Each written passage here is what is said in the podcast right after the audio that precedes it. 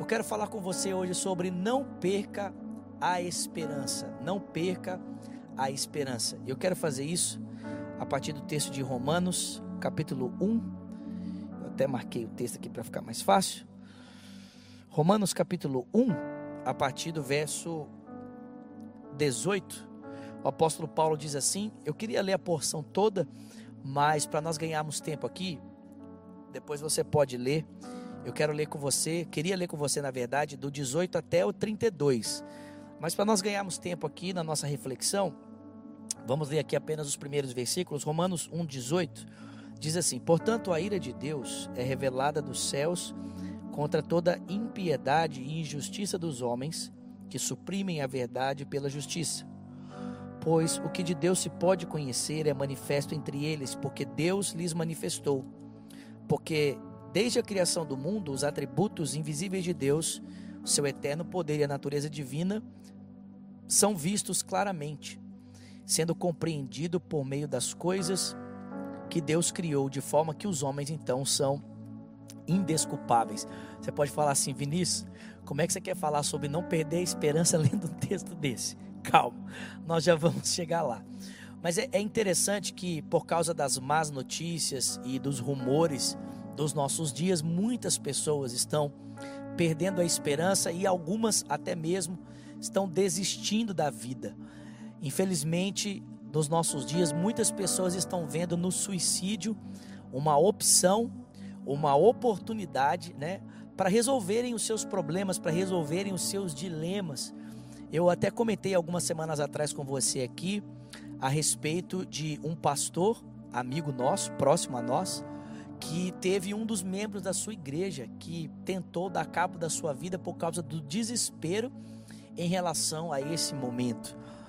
É, eu não sei se você sabe, mas a Organização Mundial da Saúde diz que no nosso mundo morrem mais pessoas por causa do suicídio do que por causa da guerra. Existem mais pessoas que morrem no nosso mundo por causa do suicídio do que nas próprias guerras. Essa, organização vai dizer que a cada quatro segundos alguém comete suicídio no mundo. No Brasil, a cada 40 minutos, uma pessoa tira sua vida. São mais de 40 pessoas por mês que estão tirando as suas vidas, que estão vindo a óbito por causa do suicídio. Mas não é apenas a falta de esperança é, a respeito do nosso tempo que leva as pessoas a tirarem as suas vidas, é claro.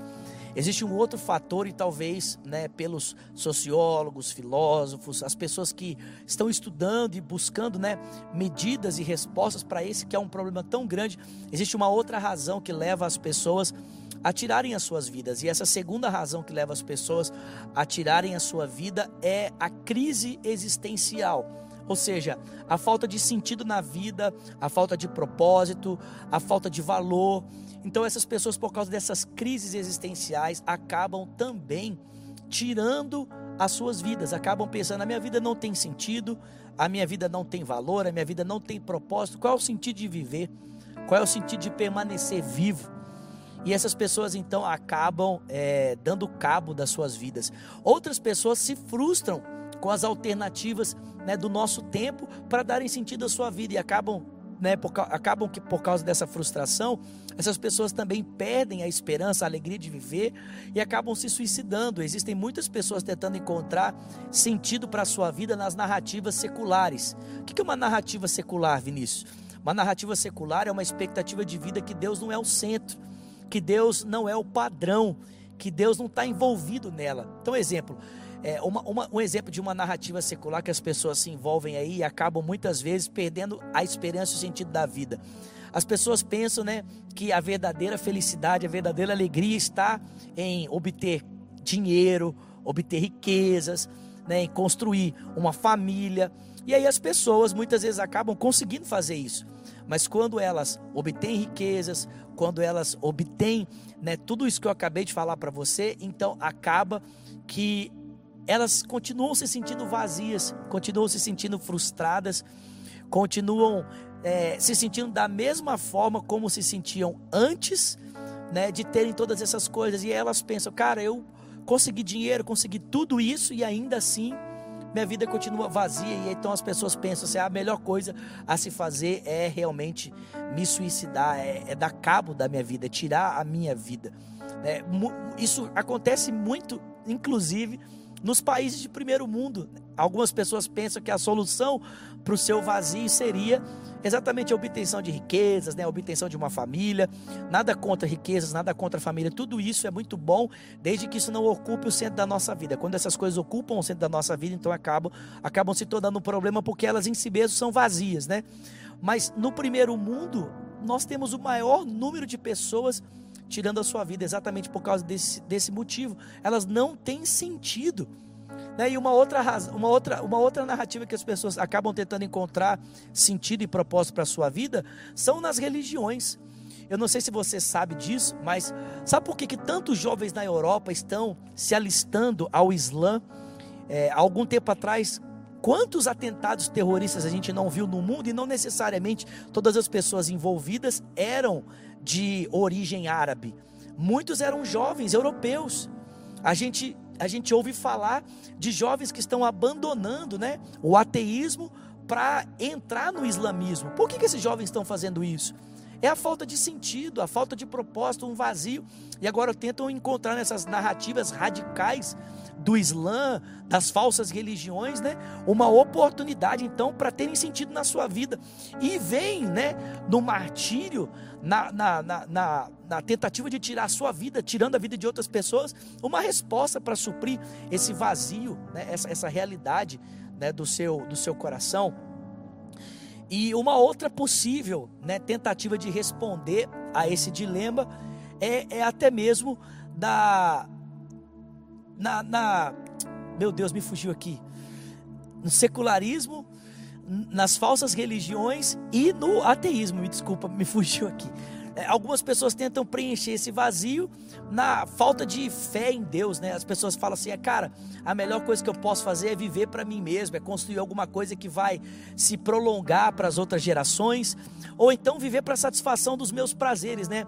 Uma das formas que o ateísmo se configura é exatamente essa. Existem muitos ateus que são sérios e eles querem de alguma forma provar para as pessoas que a melhor possibilidade para a vida é a crença na inexistência de Deus, então construírem um projeto, né? Seja ele científico científico ou de algum outro cunho que vai acabar respaldando o nome deles. Mas existem outras pessoas que têm o ateísmo como proposta de vida para não lidarem com a consciência da existência de Deus, né? Porque pensar que Deus existe faz com que eu tenha que prestar contas a Ele a respeito das coisas que eu estou fazendo. Mas quando Deus não existe, então eu posso viver da forma como eu quero. Só que os caras vivem para o seu prazer e satisfação. Sabe o que acontece? Chega uma hora que esse prazer e satisfação não se satisfaz mais. E aí os caras também entram né, em, em colapso, né, entram em contradição consigo e então acabam vendo no suicídio uma possibilidade, né? Existem tantas coisas, irmãos, que as pessoas tentam usar para preencherem essa narrativa, né, esse buraco existencial e acabam tentando aí nessas alternativas que eu sugeri, até mesmo hoje, né? Hoje as pessoas tentam buscar sentido para sua vida na internet, no reconhecimento, né, na fama, nos likes, em ter uma rede social, né, cheia de pessoas dizendo para ele que ele é importante, mas tudo isso, né, pode se tornar vazio em si mesmo e até mesmo aqueles que tentam fazer isso e não conseguem, podem se sentir frustrados, desvalorizados e aí pensam assim, cara, a melhor coisa que eu posso fazer na minha vida é dar cabo da minha vida, ou quem sabe um relacionamento amoroso que se desfez e a pessoa pensa assim, cara, eu nunca vou ser amado por ninguém. Pensa que aquele momento vai perpetuar para a eternidade. E aí, nessa frustração amorosa, pensa assim: a melhor coisa que eu posso fazer é dar cabo da minha vida. Existem muitos motivos que uma pessoa, na verdade, pode encontrar para pensar que a melhor opção para a sua vida é o suicídio. Mas eu penso que, na verdade, por trás de todas essas perguntas, Existe uma pergunta que é a pergunta mais importante, que na verdade é a pergunta que Paulo propõe aqui nesse texto, que é a seguinte: a pergunta é: Deus existe? Porque, queridos, preste atenção. Se Deus não existe, realmente não existe uma narrativa absoluta, não existe uma resposta que satisfaça aos anseios da alma e também podemos ver no suicídio, então, uma resposta possível para os nossos dilemas. Realmente, se Deus não existe, todas essas opções que eu sugeri a você aqui, que as pessoas tentam buscar para darem respostas ao seu sofrimento, elas são vazias e uma hora ou outra a gente vai acabar se deparando com esse vazio que a gente tem e vai acabar percebendo, né, no, no niilismo e nessa falta de sentido, uma resposta é, satisfatória, no suicídio, uma resposta satisfatória para o nosso dilema. Mas se Deus existe, então existe um propósito absoluto. Se Deus existe, existe então um sentido que parte dele para a vida, e esse sentido pode de fato preencher então todo o, nossa, o nosso coração, todo o nosso sentido de vida e fazer com que, na verdade, a gente não queira perder a vida, mas a gente ame a vida e, na verdade, use a vida para se entregar pelo outro, doar a nossa vida para outras pessoas. E é interessante que Paulo vai responder, é claro, nesse texto que Deus existe, e ele vai usar dois argumentos para fazer isso. O primeiro argumento que Paulo vai usar aqui para respaldar a existência de Deus é o argumento da criação. Paulo diz: olhe para a criação.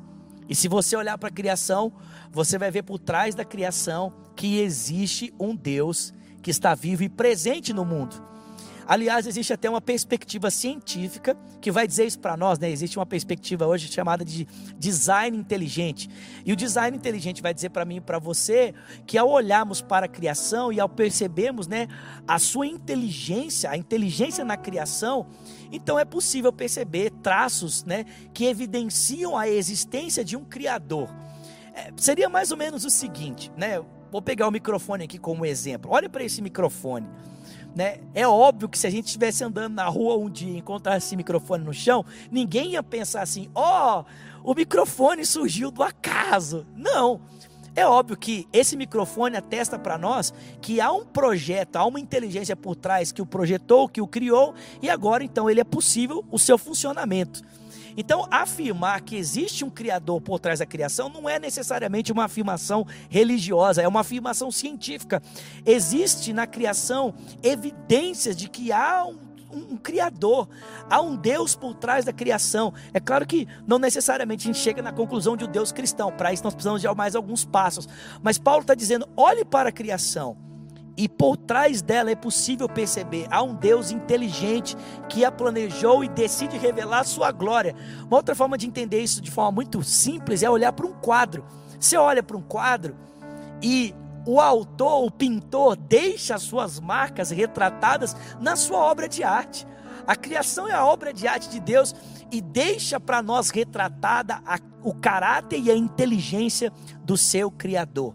Mas Paulo não apenas vai respaldar para nós aqui o argumento da existência de Deus por meio das evidências na criação, mas Paulo vai dizer para nós que existe absolutos morais que regem o mundo.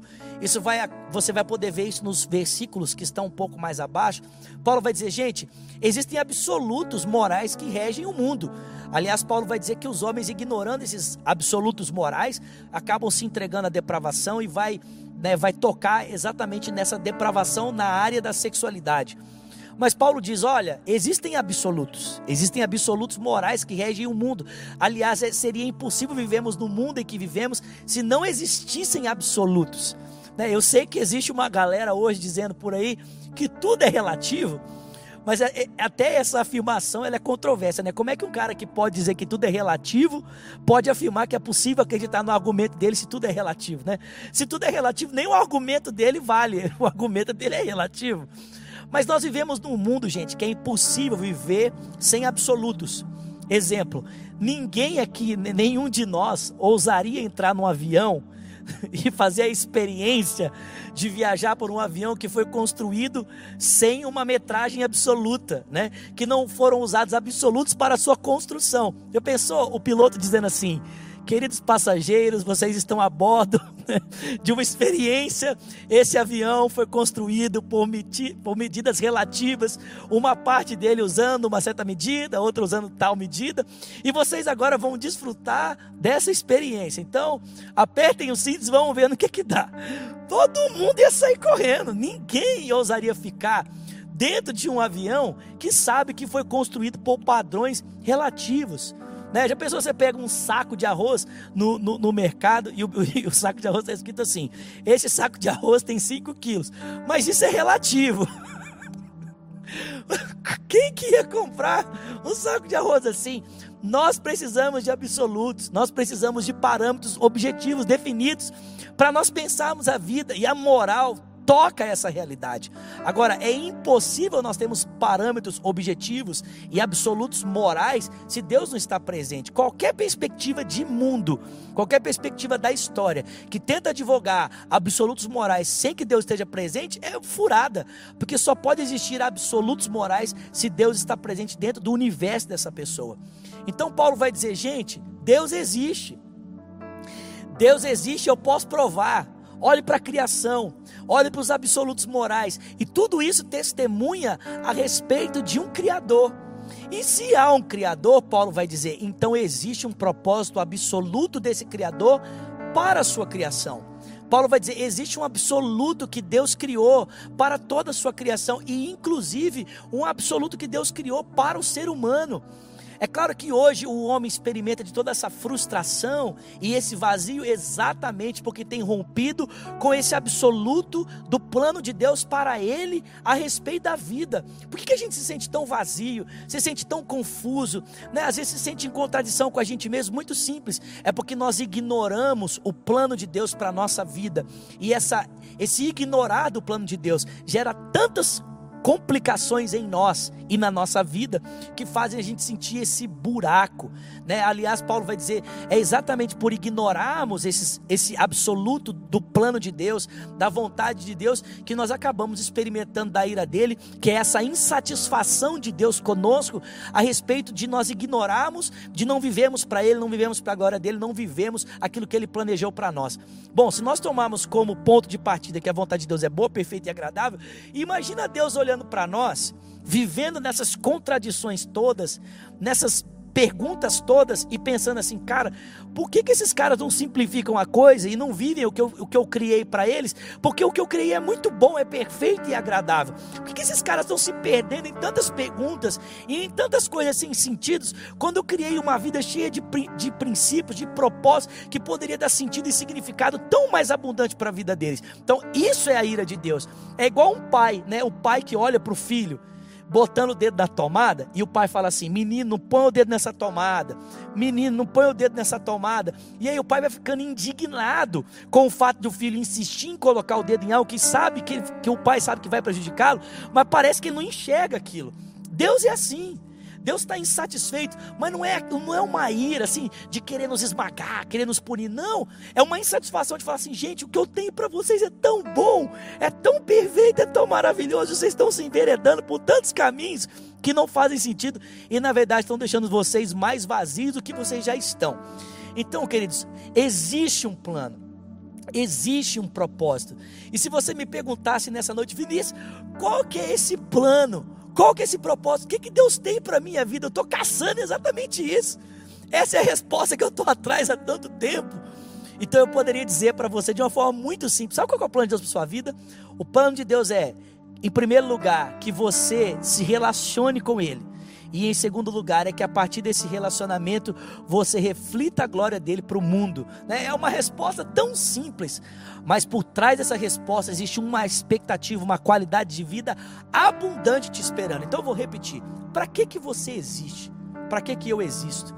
E nós existimos para conhecermos a Deus, desfrutarmos dele e para glorificarmos o seu nome.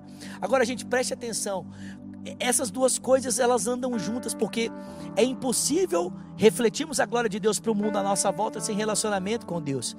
Mas o nosso relacionamento com Deus tem exatamente esse propósito de nos levar a refletir quem Ele é para o mundo à nossa volta. Agora, não pense que isso passa apenas pela esfera religiosa. Eu não estou convidando você apenas para ser um pastor, para ser um profeta, para ser um evangelista, um apóstolo ou um mestre. Não. Não estou convidando você para ser apenas um ministro de louvor ou para ser alguém envolvido na mídia. Não estou convidando você apenas para estar envolvido nos ministérios que compõem talvez a sua comunidade local. Não, meu filho. Viver para a glória de Deus envolve medicina, viver para a glória de Deus envolve arquitetura, viver para a glória de Deus envolve ser um artista, viver para a glória de Deus envolve ser uma modelo, envolve ser um cantor. Viver para a glória de Deus envolve ser um médico, viver para a glória de Deus envolve todas essas coisas. Eu não sei se você entende isso, mas Esther glorificou o nome de Deus no tempo dela, sendo a vencedora de um concurso de beleza. Daniel glorificou o nome de Deus no tempo dele, sendo ministro na Babilônia, José sendo um, um perito governador e excelente administrador. Então eu estou aqui para dizer para você que se você se voltar para Deus, Deus vai conectar você ao propósito dele para a sua vida. Se nós nos voltarmos para Deus, nós vamos encontrar nele sentido, por quê? Porque é nele que nós encontramos sentido. Nós somos apenas imagem e semelhança. Você já viu a sua imagem permanecer no espelho quando você sai da frente do espelho? É claro que ela não fica lá. Por quê? Porque a imagem só pode encontrar o seu sentido quando ela, quando ela se depara com o objeto real. O nosso objeto real é Deus, e quando nós estamos diante dele, nós então nos encontramos. Ele nos conecta ao seu propósito, ele nos conecta à sua vontade, ele nos conecta para viver uma vida para o louvor e para a glória do seu nome. E eu digo, eu quero dizer algo para você. Cara, a vida que Deus tem para você é ela é extraordinária. Ela é boa, ela é perfeita e ela é agradável. Então pare de tentar encontrar resposta para o seu buraco nas narrativas seculares. Tá? Pare de tentar encontrar respostas para a sua vida né? no ateísmo ou nas falsas religiões. Pare de tentar encontrar resposta para você no Instagram, nas redes sociais, no reconhecimento de outras pessoas. Não, meu filho, o Rei dos Reis, o dono do universo, o seu Pai celestial está chamando você para a comunhão com Ele, porque Ele quer dizer para você: você é o meu filho amado em quem tenho todo o meu prazer e quer apontar para você o destino que ele traçou de antemão para você andar nele. Sabe, eu espero profundamente que essas palavras estejam trazendo impacto profundo à sua vida, impacto profundo ao seu coração. Eu estou aqui para dizer para você nessa noite: não desista, não perca a sua esperança. Por quê? Porque em Deus há um sentido para a sua vida. Em Deus há um propósito para a sua vida. Em Deus há sentido para o seu coração, para a sua vida, para a sua narrativa. Volte-se para Ele e deixe Ele dizer para você quem você é e o que você significa para Ele. Eu quero, antes da gente terminar esse tempo aqui, convidar você a colocar suas duas mãos sobre o seu coração.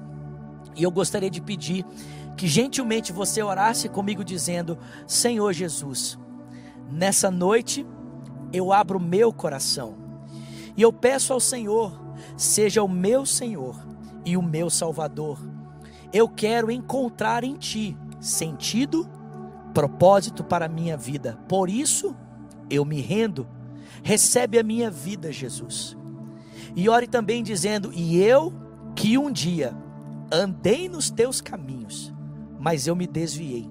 Nessa noite, arrependido, eu volto na certeza de que o Senhor me recebe. Sabe, nesse momento nós temos moderadores que estão aí nas redes sociais, seja no YouTube, no Instagram, no Facebook, e eles querem pegar o seu nome no Twitter. Então eu peço a você que gentilmente, se você tomou essa decisão dizendo, entrega minha vida a Jesus, ou você diz, eu estou me reconciliando com Ele, deixe o seu nome para gente. Escreve aí, olha, eu estou voltando. Escreve aí, eu estou entregando a minha vida para Jesus. Nós queremos tomar o seu nome, queremos orar por você, queremos orar com você. Nós estamos encerrando essa transmissão, mas os moderadores vão ficar aí. Então você pode deixar aí o seu sinal, né, dizendo: Eu estou entregando a minha vida para Jesus, Vinícius, eu estou voltando para Jesus. Nós queremos abençoar a sua vida. Eu quero antes orar com você, então nós iremos encerrar esse tempo. Pai, alcança cada um dos que tomaram essa decisão nessa noite, que eles recebam de Ti agora um senso de pertencimento e riqueza. Que eles recebam de ti agora o preenchimento. Como Deus, nós ouvimos Agostinho dizer: todo homem tem um vazio do tamanho do Senhor no coração. Então preencha agora, Deus. Enche agora. Conecta esses homens com o Senhor e com o seu propósito. Nós te pedimos isso. Traz de volta, Senhor, aqueles que estavam longe de casa e vamos celebrá-los. Vamos honrá-los, Senhor, juntos como igreja, por causa do Senhor para a honra e para a glória do teu nome, em nome de Jesus. Amém. Foi um prazer estar com você. Deus te abençoe. Até amanhã, mais uma vez, às oito e meia, para mais um Hope Night. Deus abençoe você. Até lá.